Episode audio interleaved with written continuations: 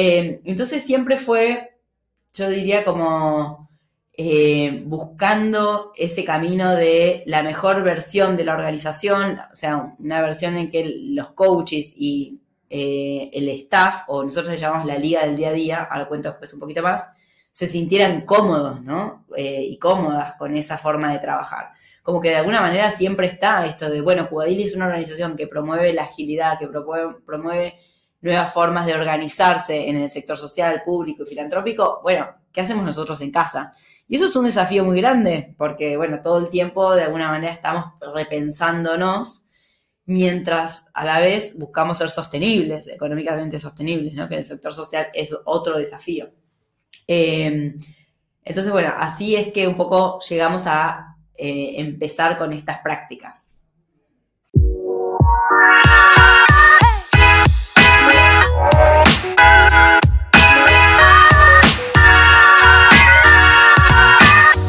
Hola, bienvenidos. Soy Pancho Mora y más que un podcast es un conversar sobre organizaciones autogestionadas. Este es el conversar número 132. Mi invitada al día de hoy es María José Grenoli, mejor conocida como Majo.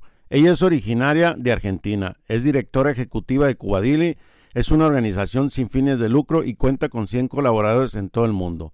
Esta organización ayuda a otras organizaciones de filantropía, gobiernos, para potencializar el ecosistema social y público.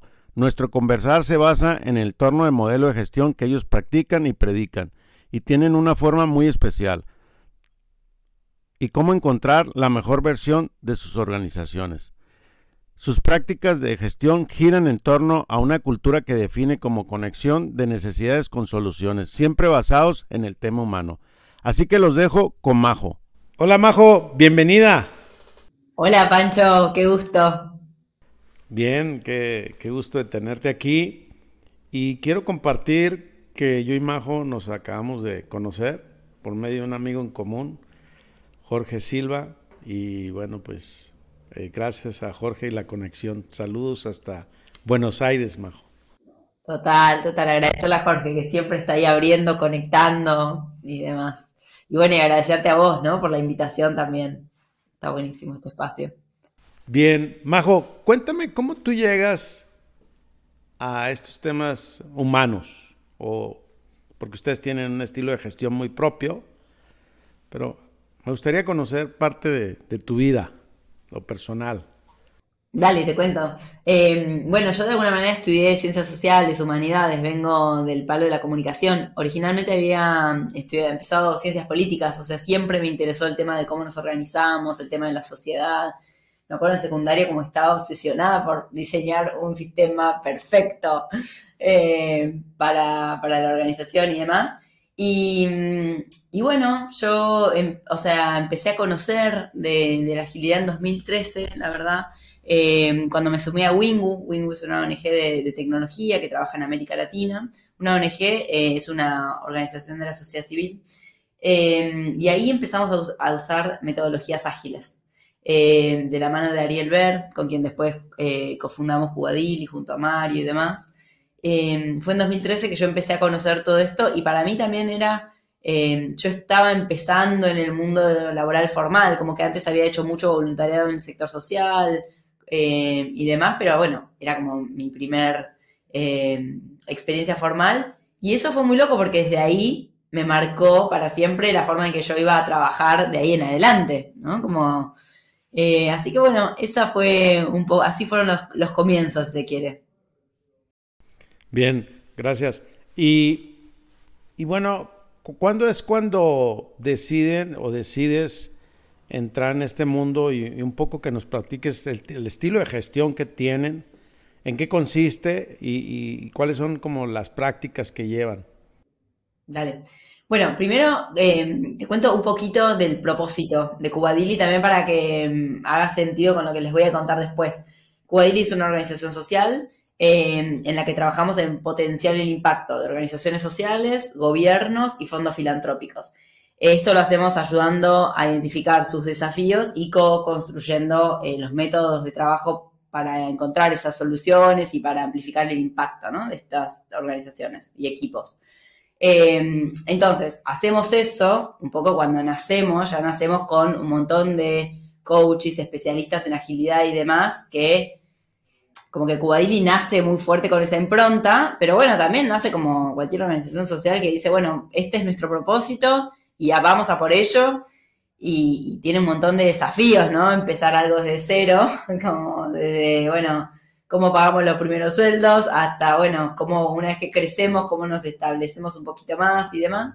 Eh, entonces siempre fue, yo diría, como eh, buscando ese camino de la mejor versión de la organización, o sea, una versión en que los coaches y eh, el staff, o nosotros le llamamos la liga del día a día, ahora cuento después un poquito más, se sintieran cómodos, ¿no? y cómodas con esa forma de trabajar como que de alguna manera siempre está esto de, bueno, Cubadili es una organización que promueve la agilidad, que promueve, nuevas formas de organizarse en el sector social, público y filantrópico. Bueno, ¿qué hacemos nosotros en casa? Y eso es un desafío muy grande, porque, bueno, todo el tiempo de alguna manera estamos repensándonos mientras a la vez buscamos ser sostenibles, económicamente sostenibles, ¿no? Que el sector social es otro desafío. Eh, entonces, bueno, así es que un poco llegamos a eh, empezar con estas prácticas. Ya. Y cuéntame eh, alguna de las prácticas, en qué consiste ya los cómo, cómo opera la gestión con 100 coaches. Me, comentabas cuando nos conocimos que están en Europa, están en América Latina, y cómo es que esta cultura que, han venido haciendo y que nos hables de la cultura en sí y, la gestión, eh, ¿Cómo, es que lo, lo hacen? Dale, buenísimo. Eh, sí, para mm, nuestros oyentes, eh, creo que mm, eh, es importante que, sepan un poquito más de esto de los 100 coaches, ¿no? Estas 100 personas distribuidas que de alguna manera, que incluso hoy son más de 100, que de alguna manera están haciendo proyectos dentro del marco de Cubadili o en el nombre de Cubadili, ¿no? Entonces, para nosotros siempre la pregunta desde que iniciamos fue, si nosotros queremos amplificar nuestro impacto, eh, ¿cómo organizamos eso? O sea, hay un montón de gente que hoy le quiere dedicar esfuerzo, y cuando estoy pensando en gente son estos eh, especialistas en agilidad, eh, coaches, facilitadores y demás, que tiene ganas de dedicarle tiempo al sector social. No sabe muchas veces cómo. ¿Cómo nosotros somos de alguna manera ese puente entre alguien que tiene esa expertise y alguien que tiene esa necesidad? sin ser nosotros como, sin centralizar eso, ¿no? ¿Cómo eh, generamos conexiones, para mí me gusta a veces decir líquidas y que de alguna manera llegamos, eh, pero bueno, sin estar en los detalles? Entonces, bueno, para eso lo que, lo que hicimos fue, primero que nada, eh, empezar a sumar a toda esta comunidad, ir definiendo algunos como lineamientos muy, muy livianitos, ¿no? Pero bueno, por ejemplo, nosotros eh, conseguimos a las organizaciones que tienen las necesidades y en base a lo que van necesitando los vamos conectando con esos perfiles ágiles. Pero bueno, después es, responsabilidad del facilitador, la facilitadora, de seguir ese, ese proyecto, seguir ese vínculo y demás. Entonces, como que de alguna manera estamos pidiendo también como bastante autonomía y responsabilidad para los coaches. Entonces, es cómo diseñamos mecanismos para que eso suceda y que también suceda, nosotros hablamos del sello Cubadili, con una impronta que es la nuestra, porque bueno, hoy agilidad hay de un montón de colores, de un montón de formas, ¿no? Y Cubadili tiene su forma, eh, como su sello específico, su forma de hacer. Entonces, bueno, ¿cómo vamos imprimiendo eso en los proyectos? Entonces, bueno, eh, te cuento un poco hasta dónde llegamos hoy. Esto está en constante evolución, hemos probado un montón de cosas. Y, hoy lo que hacemos es, tenemos un equipo que es, básicamente nos organizamos en, distintos, se quiere como eh, círculos, si lo visualizáramos, ¿no? Como tenemos el, círculo principal, que es el de la liga del día a día, ese es el equipo rentado, el staff, eh, estamos distribuidos en toda la región y España, eh, somos 10 personas y tenemos los roles, si se quiere, como más tradicionales de una organización. La comunicación, administración, institucionales, eh, creación de oportunidades. Bueno. Eh, eso, ese equipo se organiza en dos equipos, que esos dos equipos tienen sus, sus peos. Usamos el término PO eh, de, Scrum, pero es un PO distinto porque nosotros no estamos construyendo producto. PO, para quien no sabe, viene de Product Owner.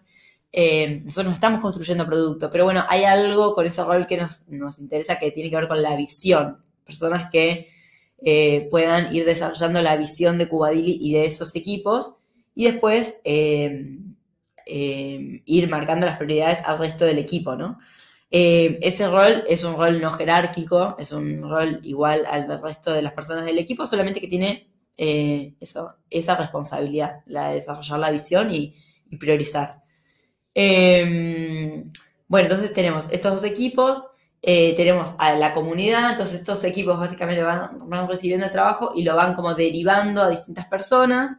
eso, el trabajo entra todo el tiempo y básicamente lo que hacemos es nosotros anunciamos y, la comunidad hace pool, ¿no? Como tira de esas opciones que les interesan y, lo ejecutan. Nosotros le damos apoyo muy, muy livianito. Como si tenemos algunos, fuimos desarrollando, por supuesto, em, algunos documentos y cosas para que asegurar y mejorar la calidad, porque siempre al final es, algo que nos importa.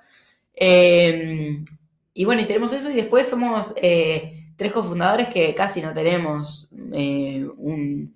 No es que tomamos eh, decisiones, ¿no? Como que la verdad que las decisiones de hacia dónde vamos las toma principalmente el equipo. El equipo, eh, por supuesto, siempre con input de, la comunidad. y después tenemos, yo te diría, como las ceremonias típicas de un equipo que trabaja con agilidad. Tenemos la plan y trabajamos con OKRs, tenemos una planificación muy flexible, eh, sí, a principio de año tenemos un encuentro que para nosotros es muy importante porque el equipo está distribuido, está, hay gente en Colombia, en Costa Rica, en España, en Argentina, dentro de Argentina estamos distribuidos, algunos en Mar del Plata, en Córdoba, en Buenos Aires, en Tigre.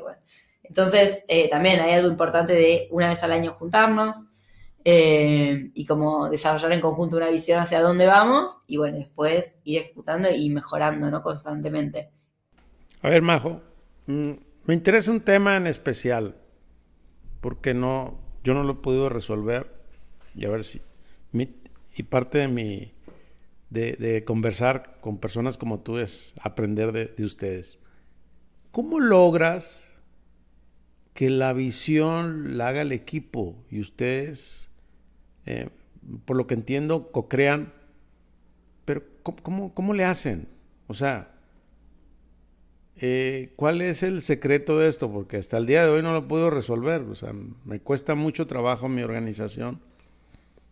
Y, yo quisiera saber cómo es que usted lo hace. Dale, yo te cuento sin prometer receta mágica, ¿no? Porque cada organización, un mundo, entonces te cuento a nosotros cómo nos funciona.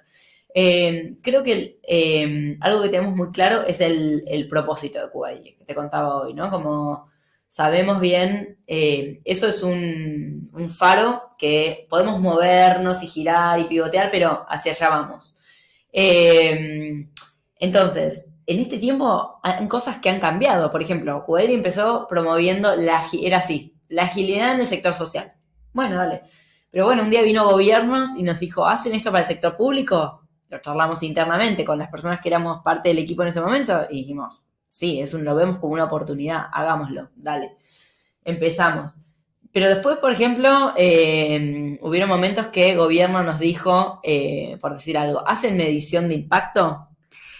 Entonces, con el equipo, o sea, con el equipo, en este caso son eh, algunas personas del equipo y sobre, y sobre todo las POs y los fundadores y pidiendo también consejo a la, a la red de coaches y facilitadores. ¿Creen que Cubadili podría hacer algo de esto? Y por ejemplo, en ese momento fue como, y la verdad es que la mayoría del staff y, la comunidad no tiene tanto expertise en esos temas. Nos queremos meter ahí. Si nos que metemos ahí, vamos a estar descuidando esto otro que ya estamos posicionados ahí. ¿Qué hacemos? Bueno, no, por ahora no lo hacemos. O hemos hecho experimentos. De hecho, este año creo que hicimos algo con medición de impacto porque había alguien que, que lo sabía, lo quería hacer. Bueno, vale, lo hacemos, siempre que no descuidemos lo otro. Em, entonces, para mí tiene que ver con e, este, estos cambios que fuimos teniendo y transitando, con el crecimiento orgánico y con las personas que están, para mí, en el momento, en la organización. Por ejemplo, otro ejemplo.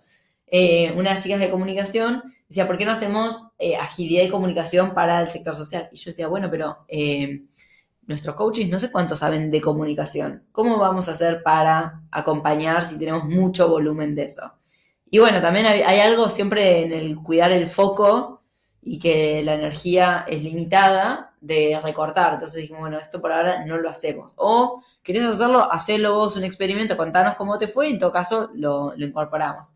Pero así te diría, no sé si, esto responde eh, a tu pregunta. Sí, y cuéntame hasta dónde son los experimentos, cuál es la cultura o el límite para hacer un experimento. ¿Se vale hacer todo en la organización o hay una existe una gobernanza de decir solo se puede hacer esto? ¿Cómo es que lo porque me dices que los coaches tienen autonomía? ¿Hasta dónde llega esa autonomía? Sí, eh, mira, te voy escuchando y voy pensando, pensando ejemplos, ¿no? De, la autonomía. Eh, sobre los experimentos, em, nosotros los experimentos tienen un tiempo. Em, como bueno, vamos a nuestra hipótesis primero, nuestra hipótesis es tal y eh, creemos que si hacemos esto vamos a poder probarlo. Entonces ponemos un tiempo y también definimos quiénes van a participar de ese experimento eh, y cuáles son los resultados que esperamos ver. Y muy numérico, como si queda muy abstracto sabemos que no funciona. Pero por ejemplo, yendo a esto que decías, me preguntabas de la autonomía, eh, cualquiera puede tomar cualquier decisión y, por ejemplo, eh, ahora hay alguien que quería hacer un viaje, ¿no? Eh, bueno, voy a ir a ver estas ONGs y, demás, y bueno, entonces vienen preguntas, bueno, ¿cuánto sale eso? Tanto, ok. ¿Qué, qué, por qué crees que es importante esto? Y bueno, porque me voy a vincular con organizaciones, ok. Eh, ¿Crees que eso va a aportar a eh, democratizar la agilidad, eh, a generar oportunidades? ¿Sí, no? Y en general, con esas respuestas se toma la decisión, ¿no? Y también le damos la, autonomía a esa persona que tome las, las, decisiones. Por ejemplo, las vacaciones. No tenemos como vacaciones fijas. Pero bueno, lo importante es si te vas a tomar vacaciones es que no haya una lista de pendientes, ¿no? Eh, y si te vas y hay una lista de pendientes, cuando vuelvas o antes de irte vamos a tener una conversación de, che, ¿qué hacemos con todo esto? Porque hay mucho de esto de, de ay, me sale en inglés, pero de peer pressure, como de presión de pares, ¿no? De que si vos te vas y dejas los pendientes, bueno, al final los tengo que tomar yo. Entonces, como el equipo rápidamente trae la conversación a la mesa, porque todo el tiempo estamos pensando cómo mejorar para, para el bienestar de las personas, para eh, priorizar y ir detrás de lo que dijimos que íbamos a hacer y no meter otras cosas. Entonces, si eso se desbalancea en un punto, bueno, tenemos que ver por qué. Y cuando nos damos cuenta de que fue por tal motivo, tenemos la conversación. Eh, así que eso, después, mira, justo hoy también nos pasó, eh, teníamos que ver el tema de una revisión de, de, alguien que proponía que quería ganar más. Y tenemos un círculo para eso. Y bueno, esta persona está en ese círculo porque conoce los números, está en la organización hace un montón y, bueno, traía una propuesta y, miramos los números de la organización, cómo están y demás y dijimos, y la verdad es que no podemos tomar esta decisión ahora. O sea, nosotros tenemos todo un mecanismo que pues le interesa, te cuento, de, sobre eso. Esto se corría un poco, era como anticipar, eh, un poquito más eh, anticipándonos a esa fecha y bueno, dijimos, no, va a haber que esperar a esa instancia. Y, poco nos reíamos de eso, de que cuando uno está en la mesa de toma de decisión, al final es tan poco feliz porque, bueno, uno sabe por qué la respuesta es no, ¿no? Eh, así que bueno, eso creo que te, te comparto en relación a la autonomía y los experimentos. ¿Qué te hace sentir en una toma de decisiones donde sabes que la respuesta es no? Está bueno. Y creo que tiene que ver con la adultez, ¿viste? Cuando uno empieza a darse cuenta que hay límites, que no se puede todo, como desafortunadamente, es como, me encantaría, pero no se puede. Eh, a mí siento que sobre todo con temas de, la organización y, demás, o sea, saliendo del ámbito personal, es como eh, todo el tiempo, como todo el tiempo eh, hay que encontrar los límites, ¿no? Porque si no, eh, podemos decir que sí a todo, pero esto no es sostenible. Entonces, eh, no es algo que digo, ay, cómo, cómo, me gusta decir que no, pero entiendo que es lo natural. Eh, me pasó ayer también alguien decía, bueno, no me acuerdo ya cuál era el tema, que se decía, sí, sí, hagámoslo. digo, bueno, sí, sí, hagámoslo, pero sí hacemos esto, hacemos aquello, hacemos aquello. Como que creo que cuando uno trae a la mesa por qué no podemos hacer todo, como que al final, bueno, todos nos damos cuenta que, que sí, que, hay, ciertos límites, ¿no? Y que bueno, eh, son las reglas de juego, como, como pensamos in the box, cuando no podemos a veces irnos y, no sé, incluso en el sector social, como hay un montón de limitaciones, bueno, estas son las reglas, jugamos acá adentro.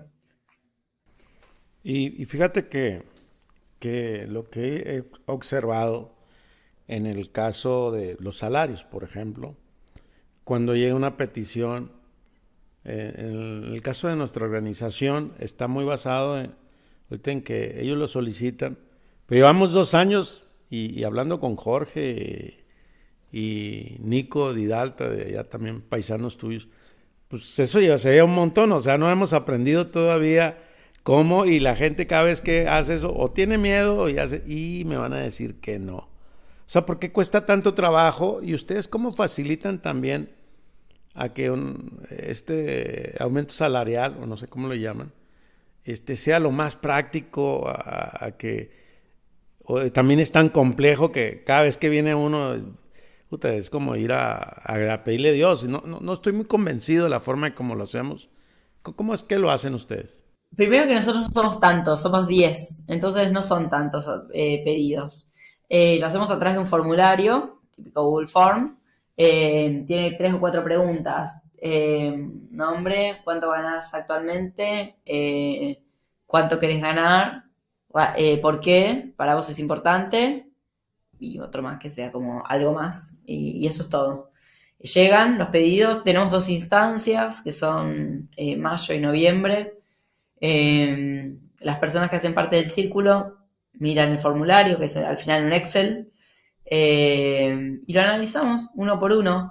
Eh, y eso lo tenemos, en realidad se analiza con una, lo miramos en una fórmula. Tenemos eh, la fórmula, contempla varias cosas, contempla cuánto saben de agilidad o coaching, experiencia laboral en entidades internacionales, conocimiento del sector, inglés, portugués, Después, eh, valoración del rol en el mercado, que eso para nosotros es importante. Eh, y banda salarial. La banda salarial es interesante porque está integrada a la de Civic House. Nosotros hacemos parte de un colectivo de organizaciones sociales de América Latina, eh, muchas de ellas bastante grandes. Entonces, tenemos esas bandas de referencia. Entonces, quieras o no, eso también pesa. Entonces, después ponderamos todos esos, básicamente desde el 1 al 3, por ejemplo, inglés, del 1 al 3. 3 sabe mucho, 1 está empezando. Eso tiene un número. Eh, y bueno, después hay ahí como nosotros no hablamos de bandas, sino de fases. No, está tan difícil, la verdad. Eh, eso. Y cuando alguien es no, le explicamos los motivos. Eh, y, y ya. Bien. Me gustaría que pasemos a esta parte de liderazgo hablamos tú y yo cuando nos conocimos la semana pasada, eh, que yo, yo te comenté en un proceso en el que yo estaba de soltar liderazgo, y tú me decías que no estabas muy convencida, pero yo quisiera ir más allá de eso. Tu mirada, porque tú también estás en una transición ahora como, como CEO y, y estás en un proceso, pero ¿cómo, cómo piensas que la gente puede tomar esos roles y tú esos espacios que vas a dejar? Eh, pues para mí es un tema de liderazgo porque es un crecimiento personal, ¿verdad? Eh, y dentro de una organización, pues uno también se adueña de sus espacios, de, yo diría hasta el control y le ponemos sello y todo, ¿no? Pero ahora que estás en este proceso, ¿Y quién más? O sea, más candidatos o más talento. Me acuerdo yo que cuando estaba yo en mi proceso, yo ya sabía que me iba a ir y lo intenté crear más liderazgo, más enfoque, que hubiera más candidatos y nunca lo pude hacer. Duré cinco años y cuando me preguntaron, ¿cuántas personas tienes para que tomen estos roles? Pues ninguno. Pero en tu caso a lo mejor es diferente, pero pues quisiera que conversemos este tema, tu liderazgo y el liderazgo de cómo, cómo nos vamos moviendo todos y se van cubriendo las cosas. Buenísimo. Em, me gusta, me gusta empezar por esto del final, ¿no? Como la importancia del movimiento y de cambiar, sobre todo para personas, me parece que estamos en este ámbito de, em, de la adaptabilidad y demás, como también si no cambiamos nosotros y, nosotros no nos adaptamos a los cambios, es difícil que queramos promover eso, ¿no? Em, sí, a mí me encanta, me encanta esto de cambiar y siempre estar haciendo cosas distintas y, y demás. Em, y justamente con esto de adueñarse de los espacios, yo creo que eso es muy peligroso. De hecho, en el sector social pasa un montón, que muchas organizaciones tienen es como muy personalista, ¿no? Como el fundador, y está ahí, viste, 20 años, y la cosa no cambia, las cosas se hacen siempre igual. Para mí eso es un problemón, o sea, porque, sí. Eh, porque creo que, bueno, que la organización no evoluciona. Eh, es difícil para las personas crecer, porque bueno, si vos ves que ese rol es el rol el número uno, no se puede acceder más que eso, muchas veces a las personas que están creciendo en carrera como que no tienen una perspectiva de hacia dónde pueden crecer, ¿no?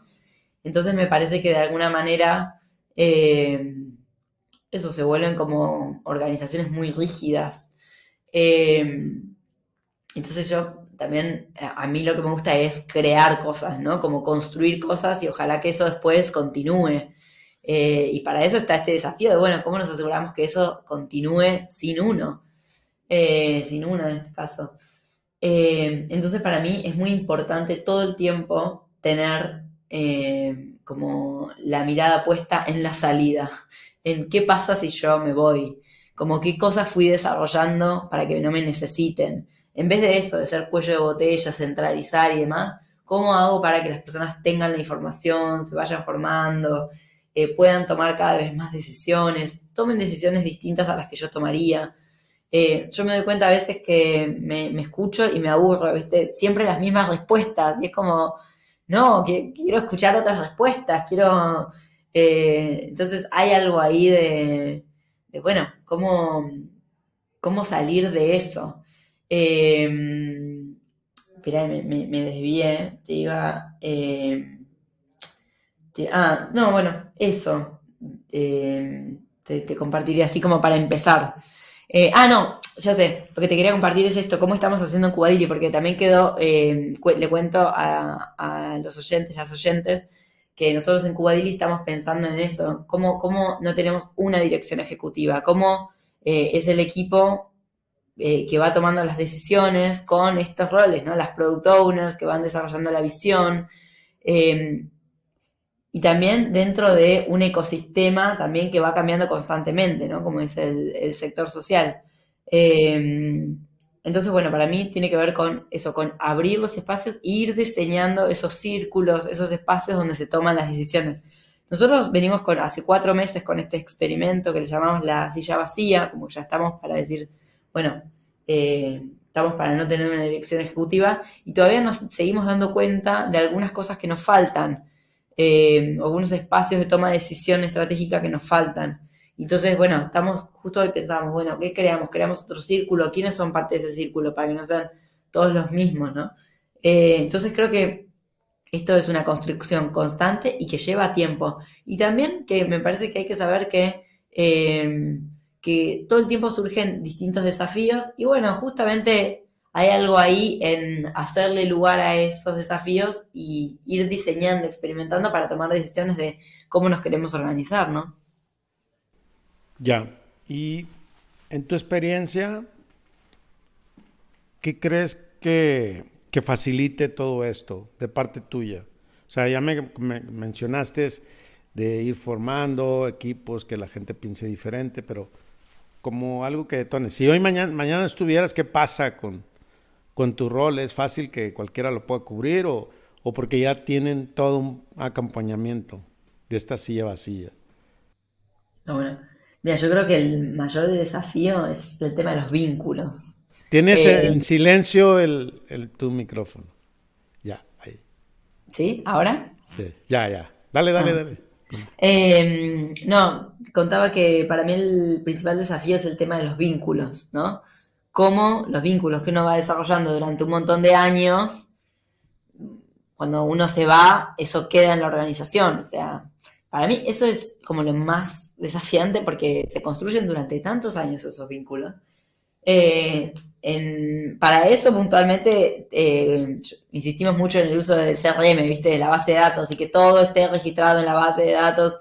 Es una pavada, pero, pero bueno, eh, eso y después, por ejemplo, tener todo el tiempo reuniones con alguien más, siempre ir en reuniones de a dos. Entonces, por ejemplo, sobre todo que en el caso de Cuadril con los donantes, que, que son vínculos como que hay que cuidar un montón y demás bueno, siempre en mi caso los tomamos con otra de las chicas del equipo, entonces juntas lo vamos llevando. Entonces, si un día yo no estoy más, eh, ella lo puede seguir y, no solo ella, como que vamos sumando personas al equipo, ¿viste? Para mí eso es muy importante, como eh, para mí el eslabón siempre más débil es cuando vos tenés a alguien que centraliza todo. Y bueno, se fue esa persona, chao. Eh, entonces, eso diría. Sí, te respondería eso. ¿Cuáles son tus miedos? En cuestión de la gestión, la cultura, ¿cuáles son los desafíos o retos que tienes hoy y que te enfrentas, que te quita el sueño? Mm. Y a mí siempre me quita el sueño en el sector social lo económico, porque viste, por ahí estás muy bien y que para nosotros es, eh, nosotros nos sostenemos con proyectos que hacemos con ONGs, gobiernos y fondos filantrópicos. Eh, y bueno, y es un desafío, o sea, eh, Cubadil es una organización que creció mucho ofreciendo servicios y por ahí no desarrollamos la otra parte que tiene que ver más con los donantes y demás, pues ahora nos estamos empezando a meter en esos temas. y sí, creo que para mí siempre eso es lo más, lo que me, da más miedo eh, incluso como de dejar mi rol, siempre pienso, bueno, si me voy tengo que, tiene que haber fondos, ¿viste? Para que la organización siga, siga estando bien. Eh, sí, así que, diría que eso. Eh, sí. Ahora, cuéntame un poco de las experiencias que no les han funcionado, que han fracasado, iniciativas de gestión, de liderazgo, de cultura, y que realmente pues les han dejado un aprendizaje. ¿Tienes algunos casos? Em, sí, creo que en este tiempo Cuadrilla ha buscado todo el tiempo ser como una organización muy, muy abierta, ¿viste? De todo el tiempo eh, intentar que todos tomemos decisiones en conjunto y demás. Y, y desde los inicios acá creo que los sobre todo la parte de experimentos, la hemos acotado bastante. Como que mm, antes todos opinaban de todo. Y bueno, era muy difícil, ¿viste? Era como. Eh, nos costaba, nos costaba poder hacer cosas también, porque cuando vos escuchas todas las voces te quedas como medio paralizado, paralizado. Eh, entonces, lo que empezamos a hacer es ir eligiendo con quién hacemos los experimentos eh, y por cuánto tiempo y cuál es la hipótesis y demás. Entonces, por ejemplo, ahora estamos haciendo un experimento y, elegimos a los facilitadores y coaches que eh, tienen más compromiso con la organización, que tienen eh, mejor, como están mejor rankeados. Nosotros mandamos una encuesta y entonces tienen, están mejor calificados si quieren. Bueno, eso me parece que es algo como bien concreto que nos ha ayudado a también a movernos más rápido, ¿viste? Porque si no te quedas dándole muchas vueltas. Eh, y también la de soltar, cuando algo no funciona, soltarlo. Como que al principio estábamos medio enamorados de nuestros, de nuestros experimentos, como, ay, tenemos esta idea, va a funcionar súper, dale. Y nos costaba, nos costaba y no, nunca despegaba. Y bueno, ahora creo que ya no funciona, lo soltamos. Em, Y, ay, te voy a contar algo más en relación a esto que pensé recién.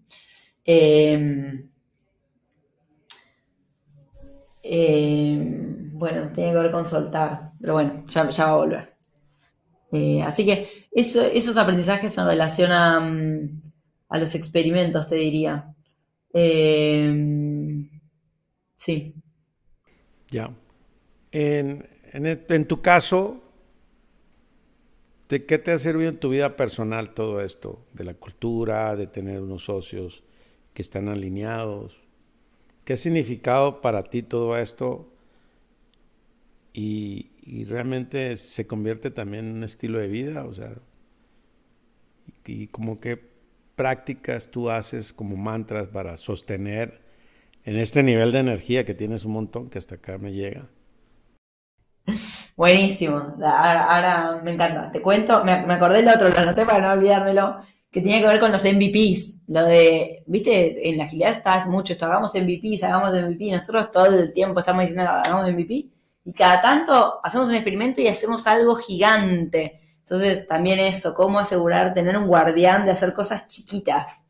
Eh, eso es un aprendizaje. Hace un mes estuvimos de vuelta como nos encontramos haciendo la, retrospectiva de, uy, sí, la verdad que lo hicimos mal, una vez más, otro aprendizaje. Así que bueno, eh, nada, no me quería dejarlo, dejarlo ir. ¿Y qué, qué fue lo que salió mal? Eh, ¿Nos puedes compartir? ¿Qué fue lo que salió mal? Que hicimos, teníamos que hacer unos videos, ¿no?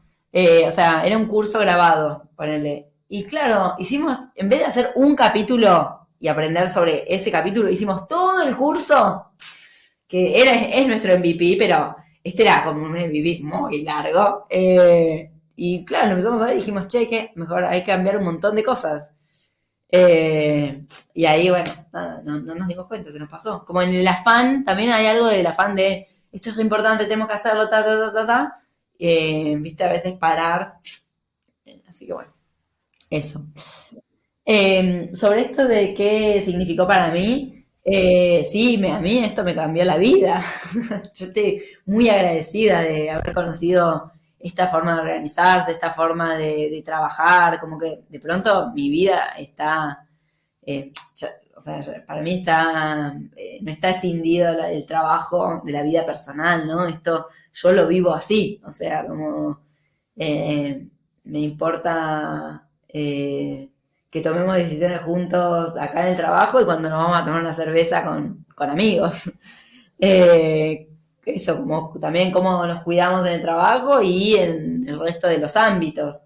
Eh, así que sí, para mí me cambió un montón, me cambió un montón eh, todos los aspectos de, la vida y, y eso, y como que yo creo que a mí lo que más me, me gusta es pensar cómo esto también puede eh, transformar muchos equipos del sector social. O sea, trabajar en el sector social es muy, muy lindo, es muy gratificante, trabajar con un propósito, querer generar un cambio, es muy inspirador y demás, pero también yo he organizaciones en las que eso es muy desgastante y es poco sostenible. Y cuando yo conocí esto fue como, ah, mirá, se puede trabajar por un propósito, cambiar el mundo y además trabajar bien, como que es el mundo ideal. O sea, yo siento que estoy en el mundo ideal. Eh, así que bueno, sí, sí. Majo, ¿algo que quieras eh, agregar a nuestro conversar que no lo habíamos tocado y que crees que es importante que lo incluyas? ¿Tienes algo? Em, em, bueno, yo creo que em, para mí es muy importante siempre que se conoce del, del sector social, ¿no? Como yo creo que muchas veces hay un prejuicio de que el sector social se trabaja mal, de eh, que el sector público se trabaja mal, eh, que son lugares, eso como, ni, sé mira cómo lo caracterizarlo, pero como todos, muchos atributos negativos. Y invitar a, los y las oyentes a que se acerquen a las personas que trabajan en el sector social para entender un poco más, porque me parece que hacia adelante, en el futuro, como está plagado de oportunidades para desarrollar incluso negocios con propósito. Eh, incluso ser parte de un gobierno, una gestión y generar cambios positivos, como que creo que hay muchas oportunidades para quienes quieren ser parte de generar un impacto positivo en el mundo de, ser parte. Entonces, la invitación es acercarse a esos espacios, conocer un poco más. Y bueno, que si conocen esos espacios y no están trabajando de la mejor manera, también, eh, bueno, les cuenten de Cubadili, ¿no? Y del trabajo que hacemos y demás. Y que se puede en esos ámbitos también trabajar de una manera saludable, eficaz, innovando eh, y demás. Así que como una invitación sería que hago. Y creo que es un reto y, bien lo comentas, que el hecho de ponerle una etiqueta a la cuestión social, ONG, pues para mí es una empresa, es una organización que tiene su estructura, su propósito y todavía con más responsabilidad que, que, hay que ser transparente, rendición de cuentas eh, y que realmente el resultado se logre. Entonces yo creo que para mí sigue siendo una organización, sea de dos personas o de cien, como ustedes lo tienen. Pero al final creo yo que, que un propósito de negocio social, pues tiene un impacto, ¿no? O sea, no, no creo que no está peleada una cosa con otra. Y, creo que tienes mucha razón. Y Majo, ¿cómo te gustaría cerrar nuestro conversar? eh, muy bueno. Eh, no, no, no, sin, no sé si me viene una, una frase, ¿viste? No sé, como te digo mi, mi frase de cabecera, que es, eh, esténse, les voy a decir al público en general, esténse tranquilos o tranquilas, que nada está bajo control. Es una frase que me encanta, que invita a, soltar el control, ¿no? Y a, estar tranquilos con, con lo con lo que sea que viene. Y, hay una frase que, también me gusta y que creo que está relacionada y la, la aprendí en la meditación vipassana, que, también es un tema budista, eh, es eh, la ley de la impermanencia. Nada es estable. Si estás feliz, mañana no va a estar. O, si estás eh, triste, después va a estar alegre. Entonces todo está no es lineal, ¿verdad? Y creo que coincide con, tu frase que nada está bajo control y, creo que está. Oye, pues muchas gracias. ¿Dónde te pueden localizar? Eh, ¿Dónde estás activa? ¿Alguien que quiera conversar contigo? Que, que quiera consultoría de, ONG o no sé? Total. Bueno, eh, a mí me encuentran por LinkedIn, Majo Greloni o, por Twitter, o si no, en mi mail de, Cubadili, que es majo arroba Cubadili. Cubadili significa cambio eh, en Swahili, entonces es con K y B larga, Cubadili, una sola L, eh, punto org. Así que también ahí en la web pueden ver todo el trabajo que hacemos eh, y demás. Tenemos un montón de historias de transformación. También me parece que eso es interesante, ¿no? Como qué cosas cómo viene cambiando el sector social, el sector público y filantrópico, así que pueden conocer muchas más historias y en detalle, como cuál es el desafío, qué hicimos, cómo están hoy y demás. Eh, así que bueno, eso, ahí me encuentran.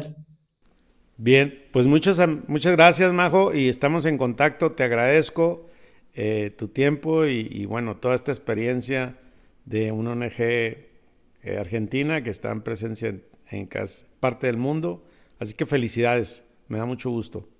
Muchas gracias, Pancho. Bueno, saludos, hasta luego. Bye, bye.